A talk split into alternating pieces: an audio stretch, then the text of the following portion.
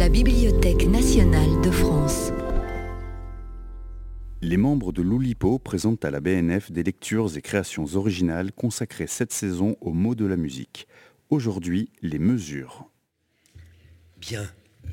Bonsoir, merci à vous d'avoir euh, vaincu les éléments déchaînés pour euh, venir nous écouter euh, sur ce thème à la hauteur duquel nous serons peut-être en mesure de terminer ma phrase.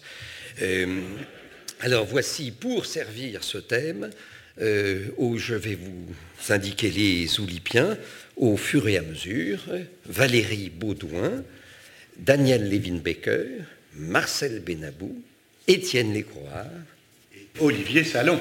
Voilà. Merci, le programme est très dense. Marcel, tu ouvres le bal avec Étienne. Eh bien, qui dit mesure dit calcul, qui dit calcul dit chiffre. Or, il se trouve opportunément qu'ont été récemment publiés, pas plus tard qu'au mois de mars de cette année, des inédits de Queneau. Des inédits de Queneau, c'est assez rare pour être intéressant. Et ce livre, qui contient trois inédits de Queneau, le premier de ces inédits s'appelle Ma vie en chiffres. Et c'est celui-là que j'ai décidé de vous lire ce soir. Je me présente, Prosper Rimbaud, un nom de sept lettres précédé d'un prénom de sept lettres. Si j'ajoute que mon autre prénom est Adémar, on ne s'étonnera donc plus que mes dénominations légales forment au total 21 lettres, ce qui est d'autant plus curieux que je suis né le 21 2 19 21, soit en ajoutant 2 à 19, 21, 21, 21. Qui plus est, je suis un des 212 121 employés du Crédit interrégional des Salpêtres, société anonyme au personnel et au capital variable, lequel capital est facturé 2 121 212 121 francs et 93 centimes.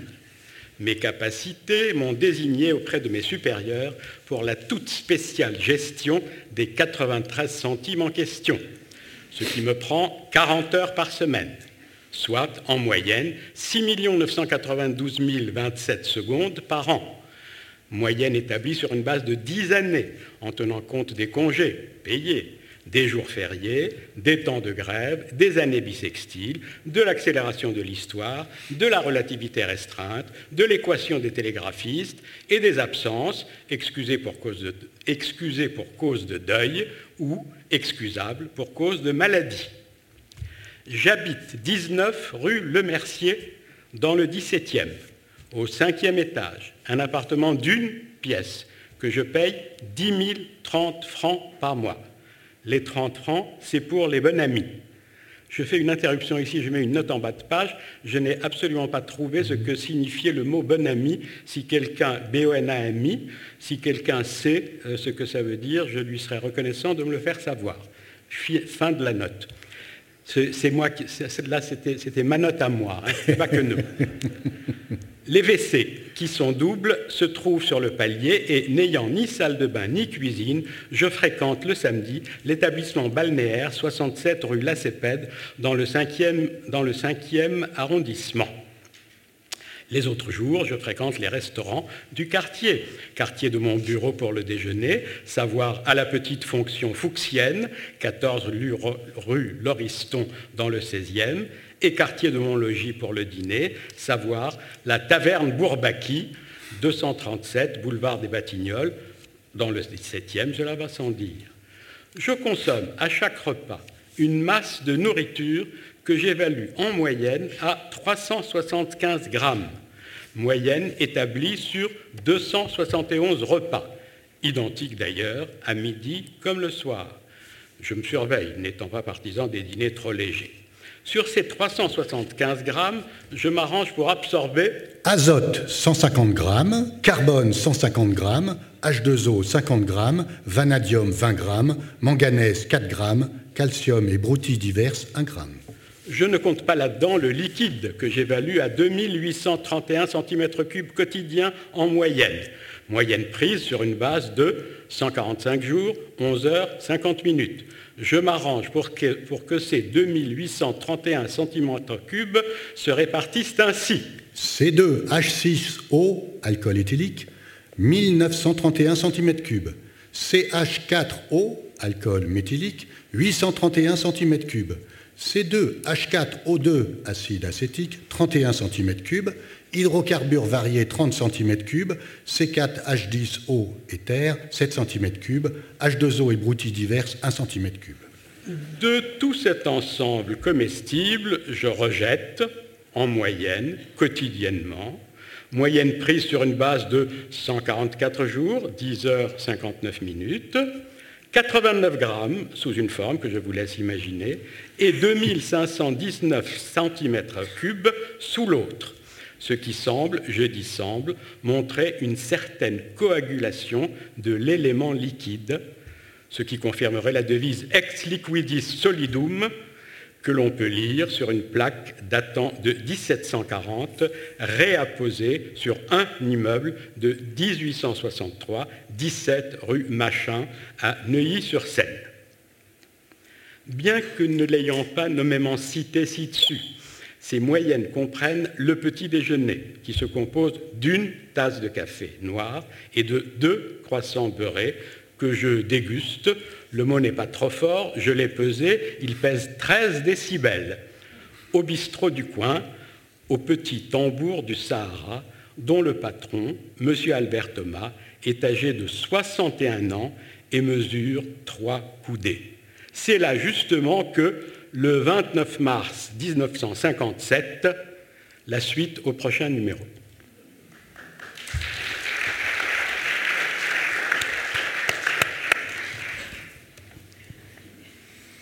Je reprends la forme inventée par Hervé Letellier dans son livre Les amnésiques n'ont rien vécu d'inoubliable. Il s'agit d'un texte à démarreur qui commence par une question À quoi tu penses? et euh, suivi d'une réponse qui commence par Je pense à ou Je pense que. Je vous en lis deux exemples dans des styles assez différents. À quoi tu penses? Ah oui, Je pense que je n'aborde jamais les jolies femmes parce que j'ai peur de les ennuyer et puis après, je me dis, un peu prétentieux, que ça les changerait de tous ces imbéciles. Autre exemple À quoi tu penses? Je pense que personne ne s'étonne de la présence de monologues au théâtre, alors qu'il n'y a tout de même que les dingues qui parlent tout seuls. Donc j'ai adapté la forme au thème de la soirée, mesure, et le je pense que s'est transformé en je pense à, et évidemment ça transforme complètement la signification. Mais Daniel me dit que Hervé avait aussi alterné les je pense que et les je pense à. Donc finalement, c'est pas si fort. Un peu. À quoi tu penses? Je pense à Jacques Roubaud, à la fleur inverse, au troubadour et à la mesura, ce concept à double face qui dit à la fois l'art de maîtriser le feu de l'amour et l'art de ciseler la langue des vers. À quoi tu penses? Je pense au nombre, aux chiffres, à la transformation du monde en un ensemble d'indicateurs. À quoi tu penses? Je pense au maître étalon et à son détournement par Duchamp, quand le segment de droite devient ligne courbe, puis règle courbe dans ses stoppages étalons. À quoi tu penses? Je pense au, au contrôle de soi, à l'évitement des feux de la passion. À quoi tu penses? Je pense à la tragédie racinienne, à cette mesure régulière pour dire la fureur de la passion. À quoi tu penses? Je pense à la mesure de la performance, aux objectifs, à la part variable indexée sur les objectifs et au rétrécissement des marges de manœuvre. À quoi tu penses? Je pense au paradoxe de la contrainte, qui selon son origine, tantôt libère, tantôt asservit. À quoi tu penses? Je pense à la petite fille à qui on demande d'être sage, de ne pas faire trop de bruit, de ne pas trop s'exprimer, de ne pas trop exister. À quoi tu penses? Je pense à ces bandeaux rouges lumineux sur les murs des centres d'appel qui indiquent le temps d'attente des clients et que l'on évite soigneusement de regarder. À quoi tu penses? Je pense à l'inquiétude que l'on ressent en postant un message, à l'attente des likes, partages et commentaires qui vont ou non valider ce que l'on écrit, ce que l'on est. À quoi tu penses? Je pense au manager qui rêve de piloter son entreprise ou son équipe dans une tour de contrôle face à ses écrans et qui rencontre brutalement le réel. À quoi tu penses? Je pense à la ligne musicale rigide du rap dans laquelle va s'inscrire le flow qui met la langue en accordéon.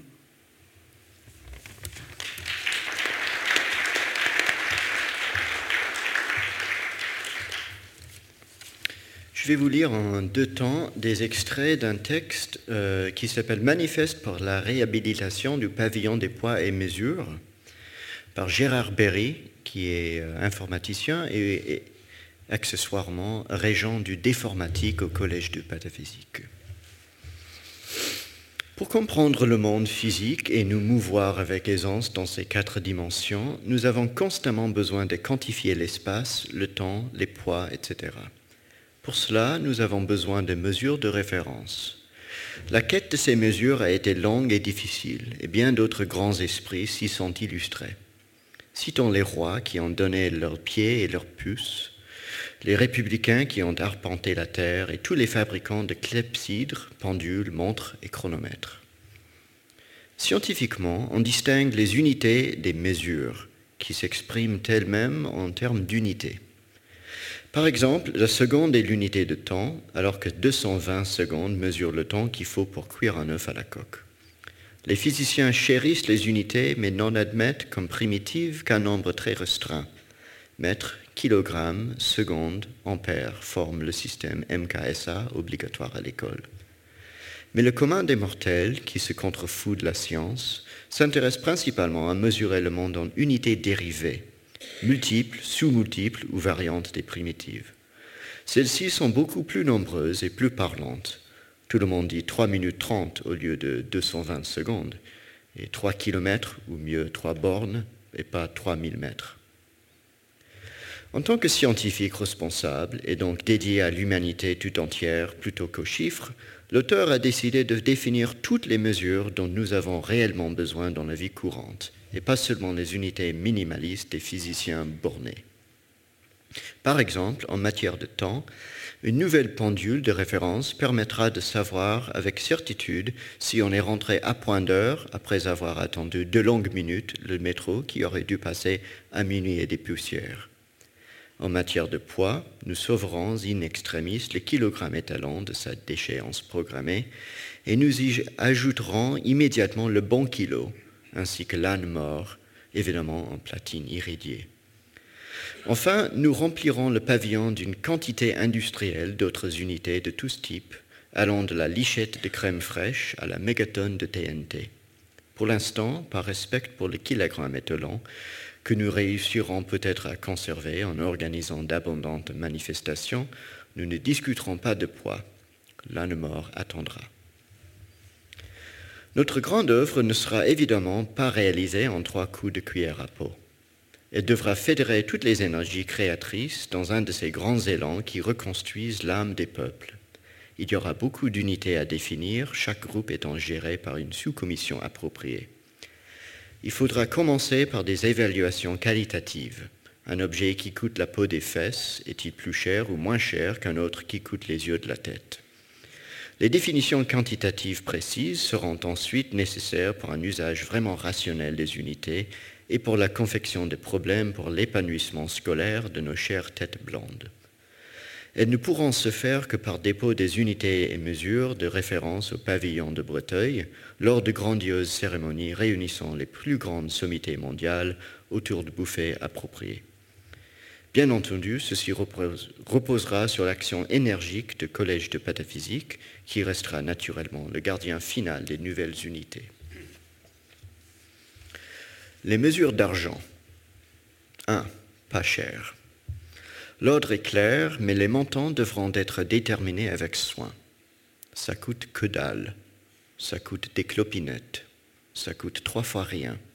Ça coûte une misère. Ça coûte peanuts. Anglicisme tolérable. Ça coûte 3 francs 6 sous. L'échelle de ces petites valeurs semble simplement linéaire. 2. Plus cher.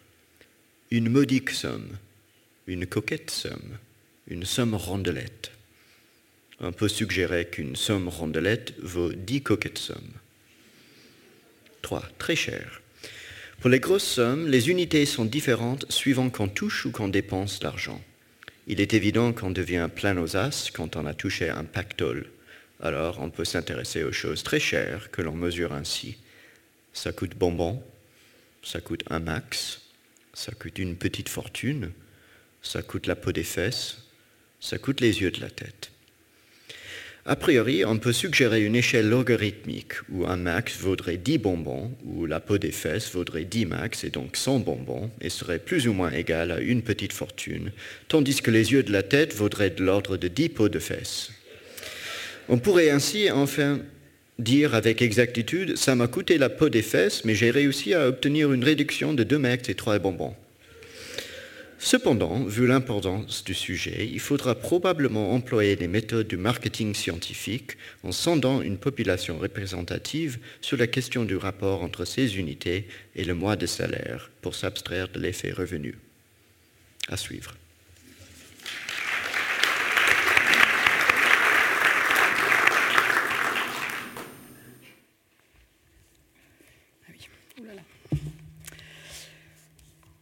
Donc, comme vous l'avez compris, quand j'entends euh, mesure, je pense euh, euh, troubadour, mesura, Jacques Roubaud, fleur inverse.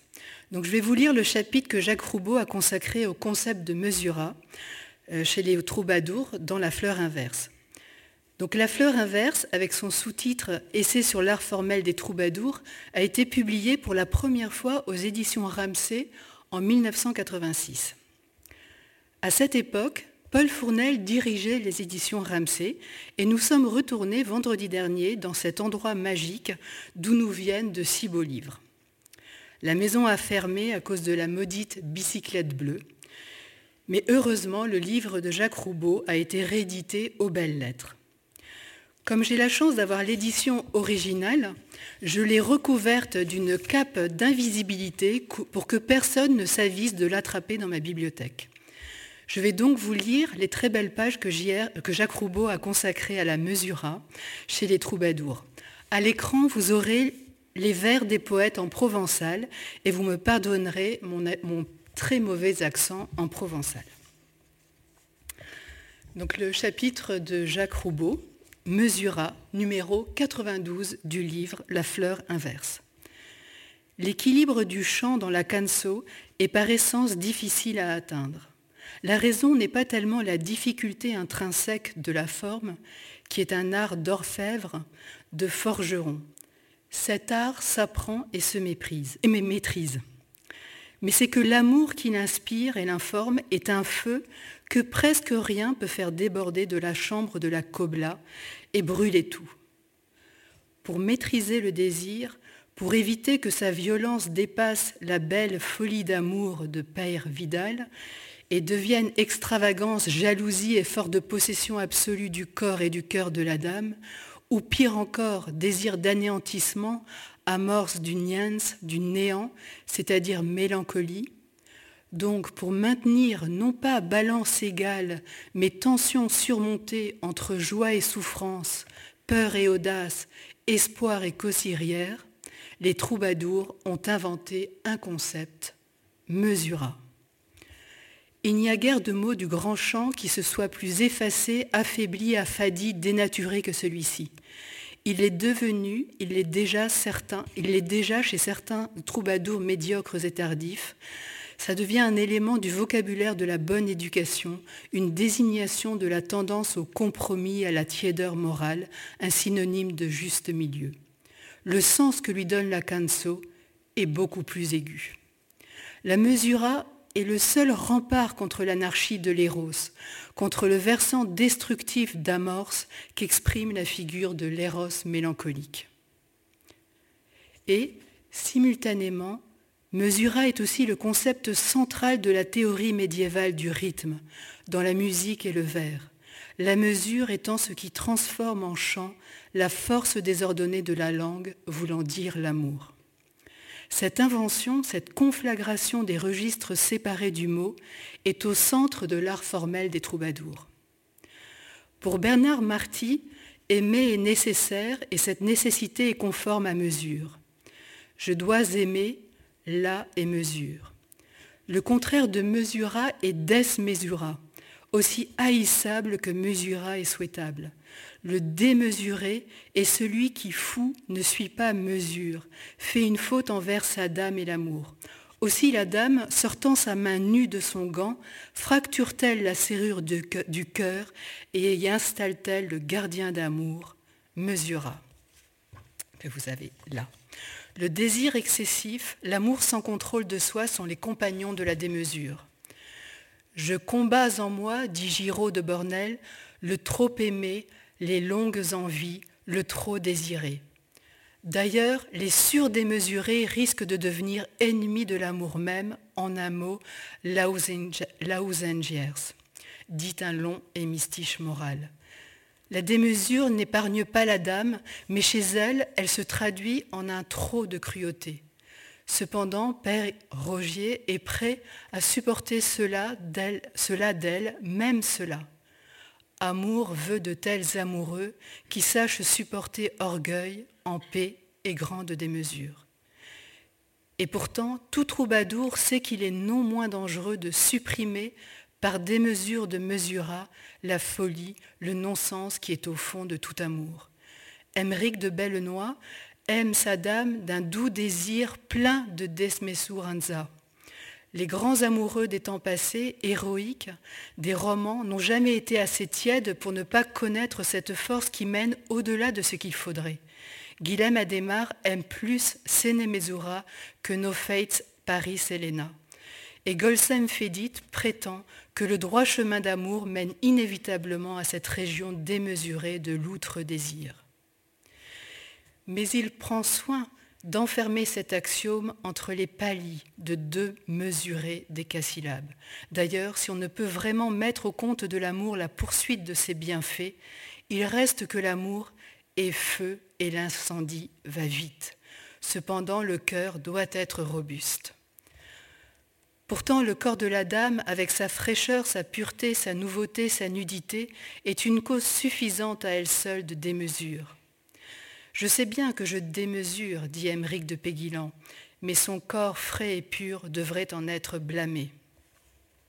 Bref, même si mesura est un bien et un devoir, l'amour n'en suppose pas moins et n'en veut pas moins son contraire. Et c'est ainsi. Mesure et démesure se combattent, se mêlent, s'exaltent l'une l'autre comme joie et douleur, sens et folie. Le plus sûr axiome de Mesura, qu'il a défini comme signe au sens que j'ai donné, entre amour et poésie, mais ici tourné vers joie, est de Marc Abru. Les biens des amants, dit-il, leur benanansa, c'est joie, souffrance et mesure.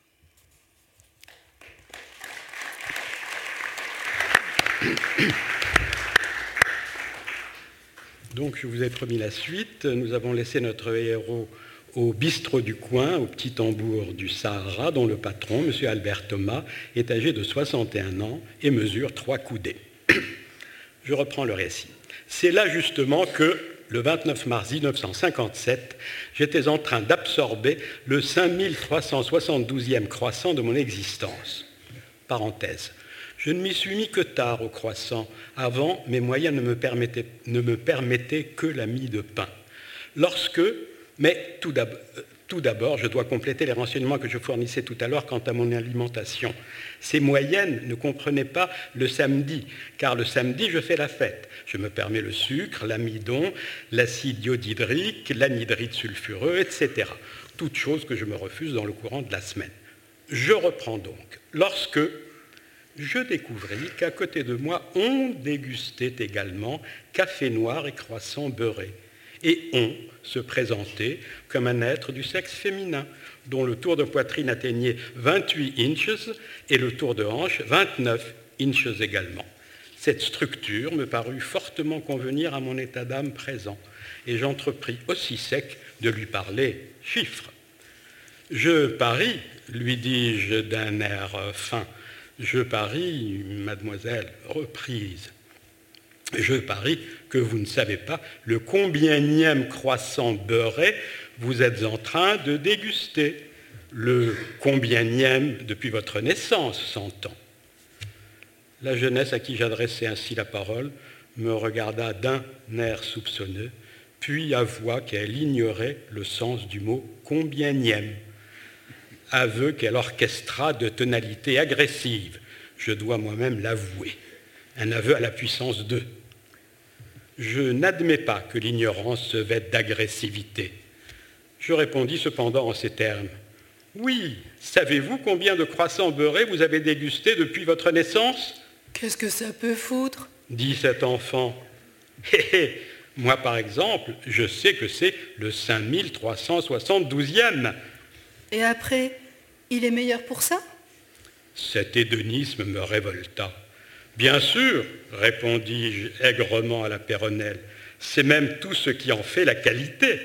La quantité dit la présumée non-pucelle. Pardon, pardon. Et la transformation de la quantité en qualité, qu'est-ce que vous en faites? Des confitures Monsieur Albert Thomas s'esclaffa. C'est le pastron du bistrot. Vexé, je me promis de ne pas retourner une 738e fois dans son établissement pour croquer mon 5363e croissant beurré et déverser sur l'étain du zinc la monnaie nécessaire au paiement de mes consommations. Râlez pas, dit la petite. ça serait trop con. Tiens, me dis-je, con, un mot de trois lettres. Elle ajouta aussitôt Qu'est-ce que vous faites ce soir? Moi, répondis-je, le samedi, je fais la fête, et hop, sucre, amidon, acide iodhydrique, anhydrite sulfureux, etc.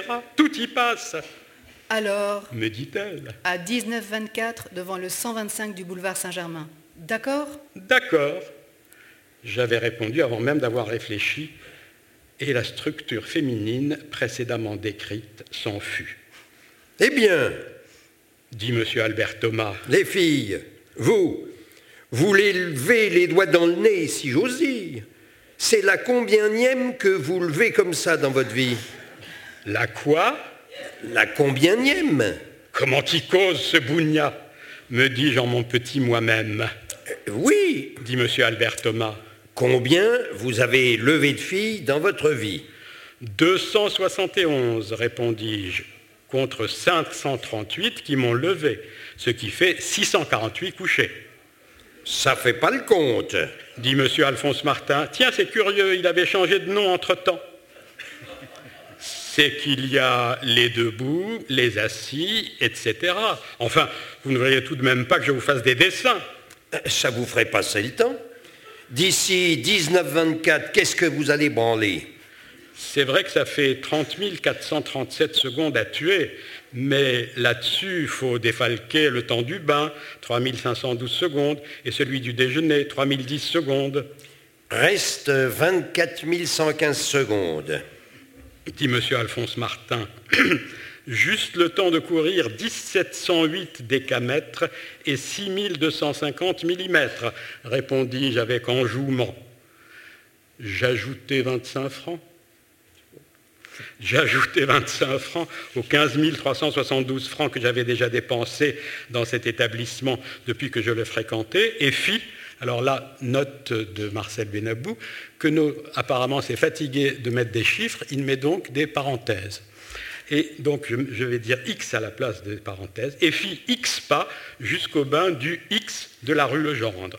Ayant payé 115 francs d'entrée, donné 10 francs au garçon, euh, et m'étant enfermé dans ma cabine d'une contenance de X centimètres cubes, je fis couler X, décamètres, X décimètres cubes d'eau à 39 degrés dans la baignoire d'une contenance de X millimètres cubes, tandis que je me dépouillais de 3 kg 272 grammes de vêtements qui me couvraient.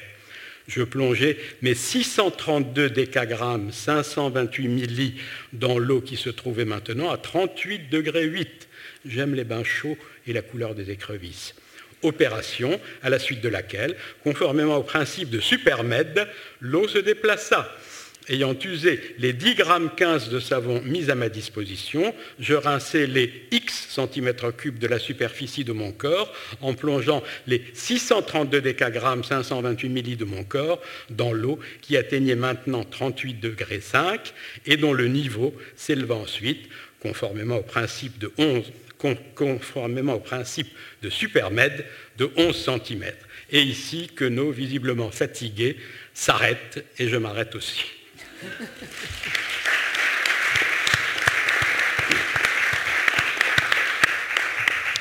On, a, euh, comment, je n'ai pas la solution pour euh, Bonami, mais enfin pour Supermed, Supermed, Mégamed, etc.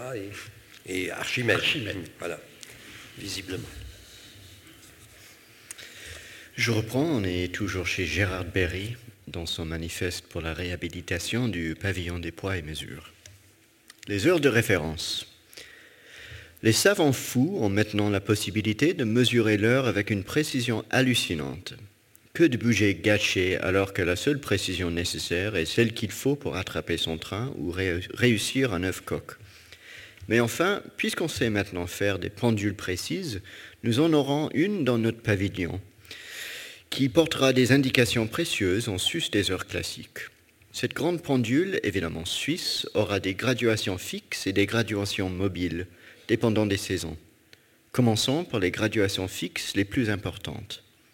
À midi pétante, un ballon de caoutchouc sera utilisé pour produire le son approprié.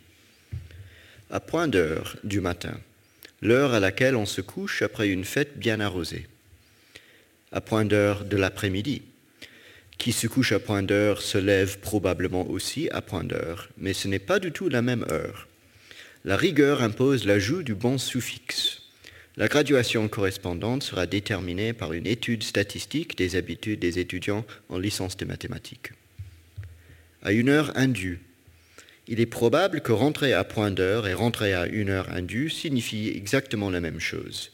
Si ce n'est pas le cas, si ce n'était pas le cas, il faudrait deux graduations distinctes. Le travail de la sous-commission appropriée devra être très fouillé avec forces expériences personnelles. Et voici les heures variables qui dépendent de la latitude et de la longitude. Le méridien de référence sera évidemment celui de Paris. Elles seront portées par des aiguilles auxiliaires. Entre chien et loup, il s'agit d'un moment précis de la tombée du jour, variant avec la hauteur du soleil et la latitude. Cet instant sera également défini par une aiguille spécifique terminée par un chien et un loup en métal séparés d'une fente faisant exactement la largeur de l'aiguille des minutes. L'alignement exact de cette dernière dans la fente déterminera ainsi entre chien et loup avec une précision jusqu'ici inégalée. Des minés.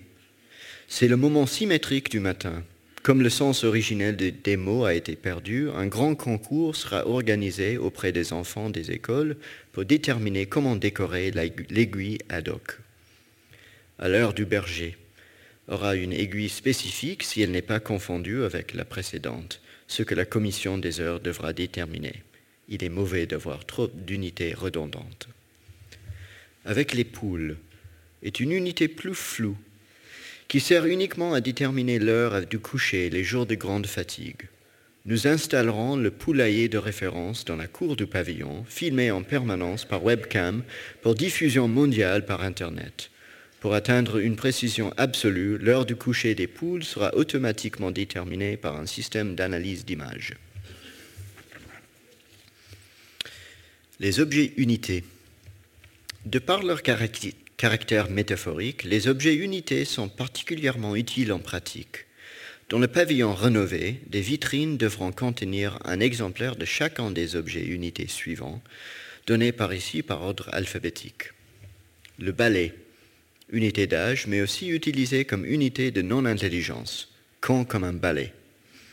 Le bar tabac, unité de fierté, probablement déformée de l'artaban. Les blés, unité de débâcle financière, fauché comme les blés. Le billard, unité de facilité. La bouteille, unité d'expérience. Il a de la bouteille. À promouvoir, il a de la demi-bouteille. Le cachet d'aspirine, unité médicale de blancheur. Le canard, unité de perte au jeu, plumé comme un canard. Le chapeau de roue, unité de vitesse automobile. Le cheval, à la fois unité de fièvre et unité de dose contre la fièvre. Le chien, unité de mauvais temps. Le camion, unité de beauté. Le cheveu, unité de ratage tout sujet, évidemment apparenté au poil.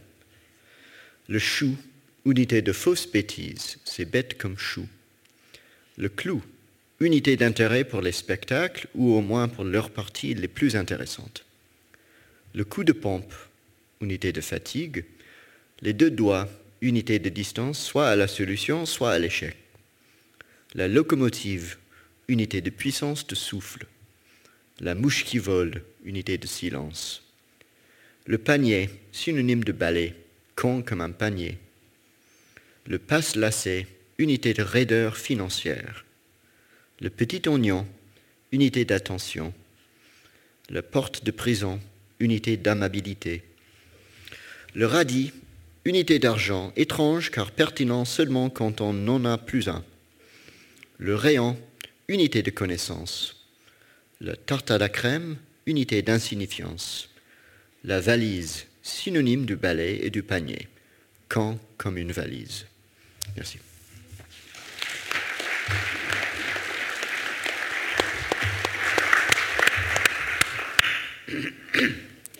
S'il est un domaine où la mesure est de rigueur, c'est bien celui de l'anagramme. L'anagramme dans lequel vous voyez cette figure de style où on, utilise les, lettres d'un mot ou d'une phrase pour faire une autre lettre ou un autre mot ou une autre phrase. Et dans ce domaine, euh, Raphaël Müller est assez brillante. Elle en a fait beaucoup. Et elle a écrit un livre, euh, enfin, elle est en train d'écrire un livre qui s'appelle 69 BA et BA. BA et BA, vous voyez, ce sont des anagrammes.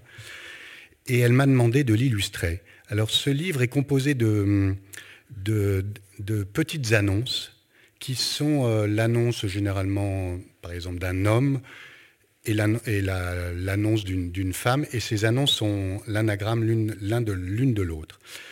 Et euh, ces annonces sont souvent assez, euh, autant une annonce est assez classique, on va dire, autant l'autre est souvent un peu plus rentre dedans, on va dire. Voilà, par exemple, je vais en lire deux. Femme avenante recherche monsieur pour relation fidèle et solide. Homme pur désire être dominé, chaîne raclée ou fellation fervente. Voilà, donc l'anagramme de l'annonce que je viens de lire au-dessus. Dame assez réservée mais douce souhaiterait une véritable rencontre motard, tatoué viril, zéro maintien, rêve de caresse, heureuse à bécane. Et elle m'a proposé donc d'illustrer ce, recueil de petites annonces, et je me suis demandé comment je pouvais faire, et donc j'ai essayé de faire une sorte d'anagramme, euh, des sortes d'anagrammes visuels qu'on appelle provisoirement pour l'instant des anapictes. Peut-être qu'on peut trouver mieux, mais pour l'instant nous resterons là-dessus. Donc voilà, par exemple, j'ai dû illustrer ces deux petites annonces. Septuagénaire voudrait trouver demoiselle de compagnie. Et donc la réponse, Martine, veuve âgée, pour plan discret, gaudriole et sodomie.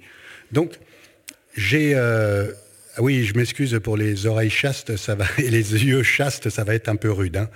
Mais j'ai donc cherché des, des, équivalents. Donc vous avez cette Martine, voilà, c'est anodine. Et donc, avec les mêmes traits, j'essaye de reconstituer un, un dessin euh, un peu plus rude, oui. Vous voyez?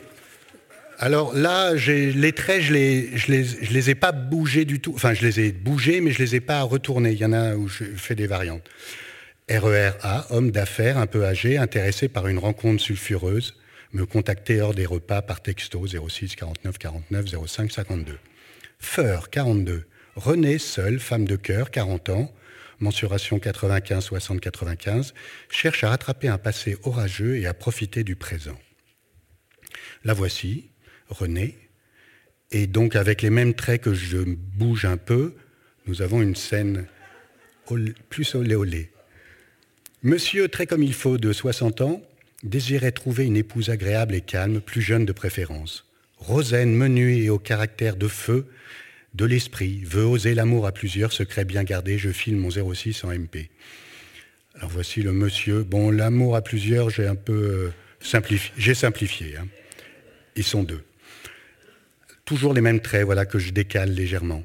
Santa Claus, crevé, à les boules, plein la hotte de trimé, aimerait fonder une famille à Noël. À Valbec, lutine pro de la fellation se ferait ramoner la cheminée sur un matelas d'étoiles. Donc vous avez le Père Noël, on peut le deviner avec un esprit un peu tordu. Voilà, il va donner cette à Valbec, lutine pro. Adam, célibataire en pleine nature, rêve de multiples. Oh, alors je vais aller, je ne sais pas, j'essaie de respecter le tempo. Adam, célibataire en pleine nature, rêve à de multiples rencontres coquines. Ève, paxée, ras le cul du sentiment platonique, désire connaître la baramine. Alors là, vous avez la pomme, bien sûr, et en tournant un petit peu, voici Ève. Ces hommes seuls, sincères, puiseraient volontiers l'amour dans l'encre de tes yeux. Et si tu calmais le désir dans le creux de mes reins, m'envoyer photo en couleur. Alors pour ceux qui ne sont pas trop, habitués, ça fait référence à deux chansons, une de Francis Cabrel. Alors là, je tourne un peu les, traits donc de Francis Cabrel. Enfin là, pardon, je les déplace et puis je vais les faire pivoter euh, et ça va créer le portrait de Serge Gainsbourg. Voilà, donc c'est des, références à deux chansons de Cabrel et Gainsbourg. Michel, jeune femme aux très beaux yeux, en vrai très sentimentale, qui cherche les coups de foudre. Jean, stylé, vicieux un max, crêchant hôtel quai des brumes, heureux de pénétrer môme fessu et ficelé. Là aussi, je suis resté très chaste, donc vous avez à peu près Michel Morgan. On tourne un peu les traits de Michel Morgan, on les déplace légèrement, et on a Jean Gabin. Brigitte, dame cultivée, aimerait rencontrer un petit jeune homme plein d'entrain. Manu, le jupitérien primé, branché, gentiment monté, rêve d'être initié à l'art du coït. Vous avez la Brigitte. On tourne légèrement les, traits du portrait de Brigitte, on les décale et on obtient à peu près le Manu. Nicolas, petite vedette, fera l'amour en sandales à infirmière en cloque. Carlita, coquine en désir, est séparée à le fantasme violent de l'uniforme. vous avez Nicolas. Oui, je bouge un peu ces, ces traits, je les déplace maintenant, et hop, une allusion coquine. Gala, belle dame svelte à la recherche d'un artiste né pour devenir sa muse. Dali, peintre à la moustache, a rêvé, du rêve, de changer tes larmes en bulles. Vous avez Gala, telle qu'elle est dans un tableau de Dali. Dala, que je, tourne encore ses traits, et à peu près un portrait de Salvador Dali.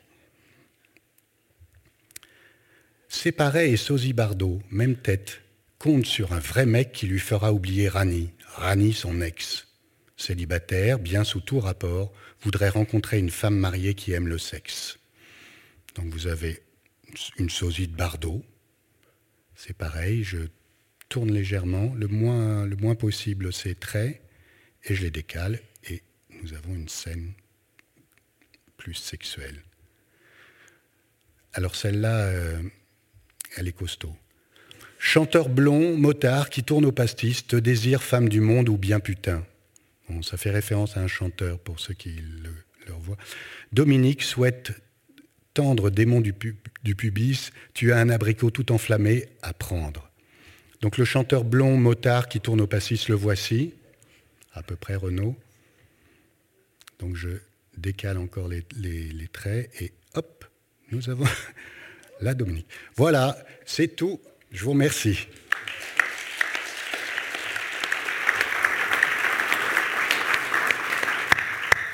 Magnifique, magnifique Xanapict.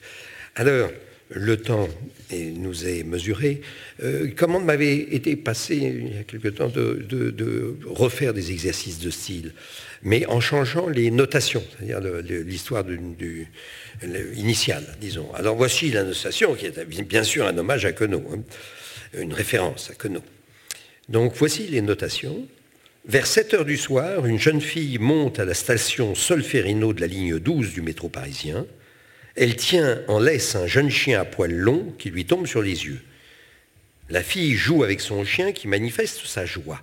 Puis elle s'assoit et sort un livre de son sac. Le chiot furette et finit par s'arrêter près des chaussures d'un homme en costume, cravate, lunettes et cartable.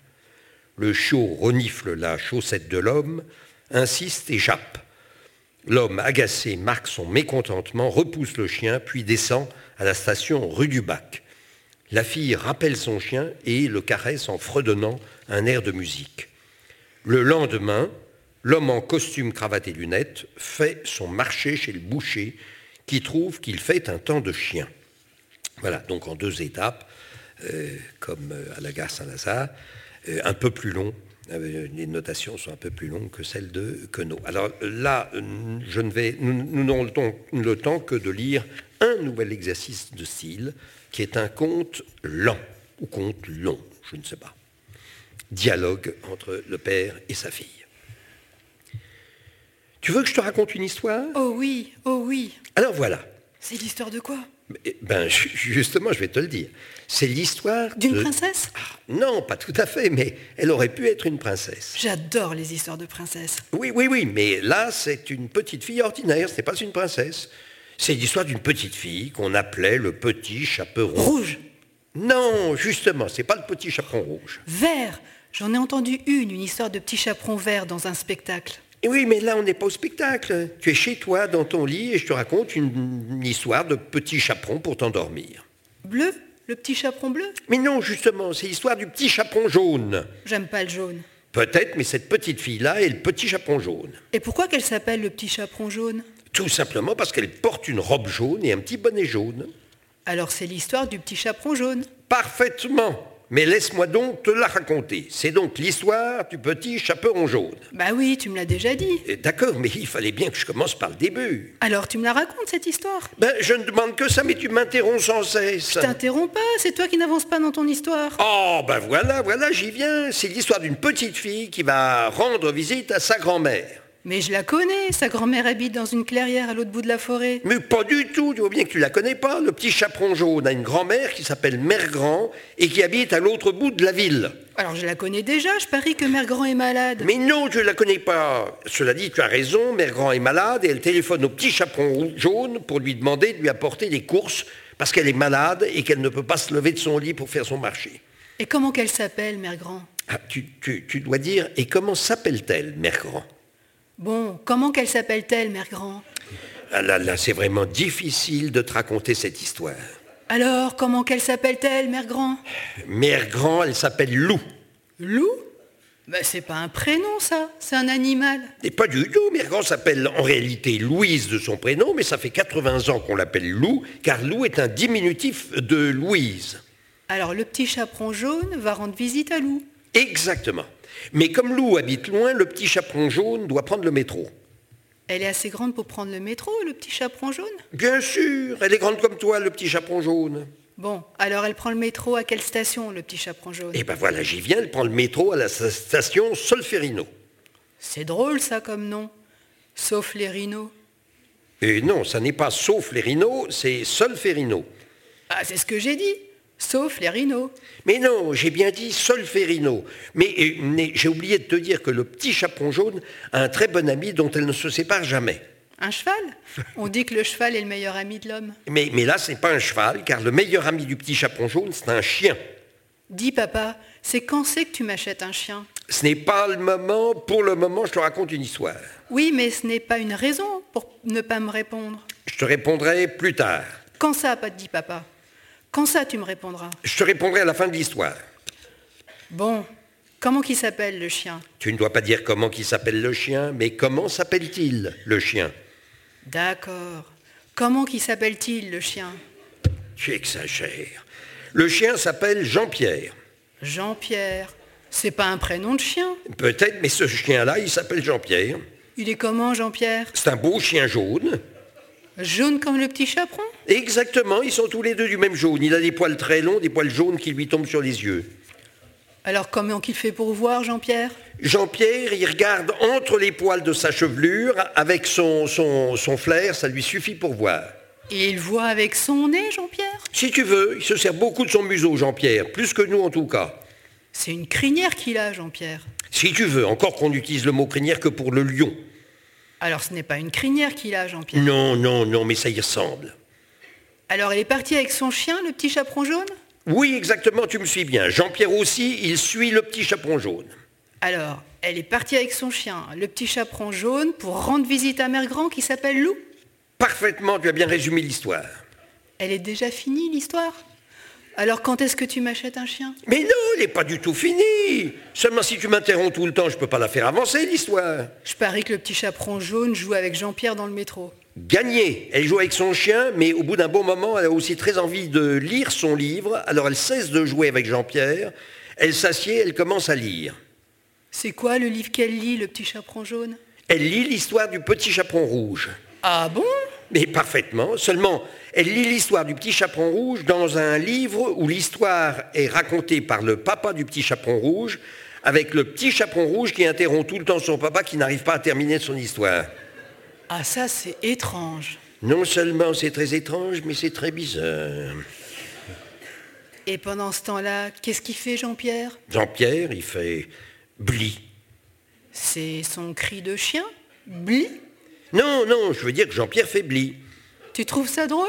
Mais non, non, non, c'est pas drôle, mais c'est ce qui fait Jean-Pierre tout en s'approchant des chaussures d'un usager du métro pour se désennuyer. Un usager du métro, c'est quelqu'un qui use ses semelles en prenant le métro? Exactement cela. Mais voilà, cet usa- usager-là est très sérieux, il porte des mocassins. Tu veux dire des sangliers? Euh, mais non, non, pas des marcassins. Euh, je t'ai dit des mocassins, des chaussures sans lacets. Il a aussi des lunettes et un cartable. Un monsieur, quoi. Euh, Voilà, un monsieur sans doute pas bien rigolo. Et comme Jean-Pierre lui renifle les, les- les chaussettes, le monsieur s'énerve. Comment qu'il s'énerve, le monsieur? Eh bien, il dit Mademoiselle, voulez-vous bien rappeler votre chien qui approche trop près de mes sous-vêtements de pied? Oh, comment qu'il parle, le monsieur Ça doit le faire, la faire sourire, le petit chaperon jaune. Non seulement elle sourit, mais elle s'esclaffe et elle pouffe. Alors monsieur est furieux, il descend à la station rue du Bac. Rue du bac à sable? Si tu veux, oui. Et elle continue de lire le petit chaperon rouge, le petit chaperon jaune? Non, non, elle rappelle Jean-Pierre, elle le caresse et elle lui chante une chanson.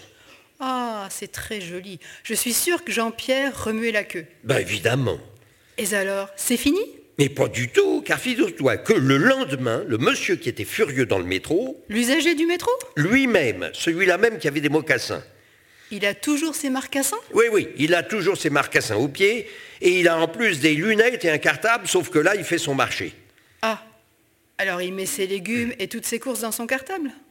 Et, euh, oui, oui, oui, c'est ça, exactement. Mais même qu'il y a des poireaux qui dépassent de son cartable. Euh, Il y a des navets aussi? Oui, parfaitement, mais on ne les voit pas car ils sont euh, au fond du cartable. Il achète de la viande aussi, l'usager du métro? Oui, justement, il est en train de finir son marché, il est chez le boucher. Le boucher est un monsieur très grand et très large d'épaules, et il est en train d'affûter un énorme couteau. Apparaît dans l'ombre le boucher. Un couteau pour couper la viande? Évidemment, le couteau frotte sur la pierre et ça fait un bruit terrible. un, un bruit de scie? Un bruit scie électrique. Puis le boucher prend son couteau et s'apprête à couper un gros morceau de viande très rouge. Le boucher lève un énorme couteau derrière le père. Attention, papa Attention Eh ben, ben, qu'y a-t-il? Là, derrière toi Il se retourne, mais ne voit rien. Le boucher, donc, lève son couteau. Là, un couteau Le boucher va couper la viande pour donner un bon morceau bien saignant à son client. Mais c'est toi, papa, qu'il va découper, le boucher. Mais non, allons, allons, mon petit cœur, n'aie pas peur, ce n'est qu'une histoire. Je t'assure, il est là, juste derrière toi, il va te prendre un bout de viande. Ha, ha, ha Le boucher respire la lame, le boucher fait reluire la lame dans le soleil. On sent que le boucher aime son métier. Il va te découper la tête. Mais non Le boucher regarde son client, le client s'impatiente et dit Alors, ça vient ce steak? Vous êtes bouché ou quoi? Attention, papa Mais voyons, tu veux pas connaître la fin de l'histoire? Non, non, surtout pas. je suis obligé d'aller jusqu'au bout maintenant. Et le boucher lève très haut son couteau. Au secours Et il abat son couteau sur... Ah ah ah Noir. La lumière se rallume. La fille est seule dans son lit. Elle appelle. Papa Papa Papa Il entre. Oui, qu'y a-t-il, petit cœur Il y avait là, juste derrière toi, un horrible boucher qui allait te planter son couteau dans le dos. Oh, je vois, tu viens de te réveiller.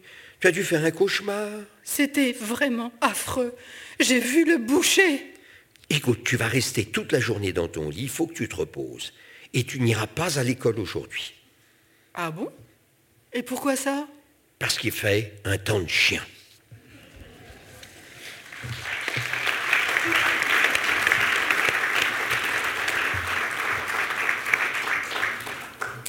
Ainsi s'achève euh, cette euh, lecture sur la thématique de la mesure. Euh, je n'ai bien sûr. C'est la dernière de l'année, voilà ce que je peux dire.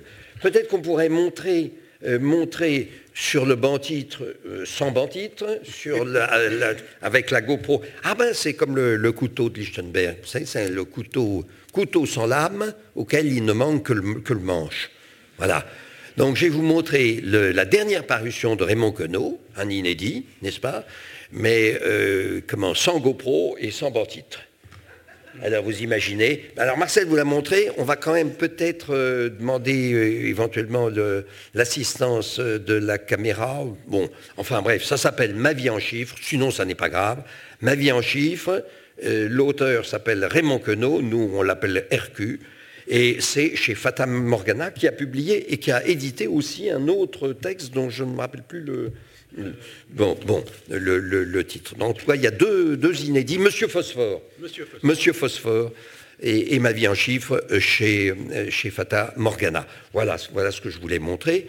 Vous souhaitez un très heureux mois de décembre, très euh, chaleureux, je dis ça pour vous réchauffer un peu avant d'affronter le dehors.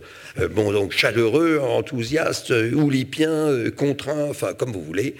Et puis, euh, et puis, et puis nous nous retrouvons le 10 janvier, me dit-on à l'oreillette, euh, sur le thème, sur, sur le thème, ce sera vraiment croissant, un croissant avec des croissants.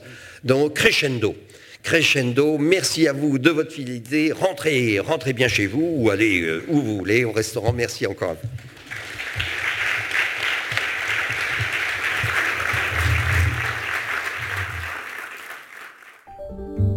venez d'écouter un podcast de la Bibliothèque nationale de France. Retrouvez les conférences, rencontres et créations de la BNF sur toutes les plateformes de podcast ainsi que sur le site bnf.fr.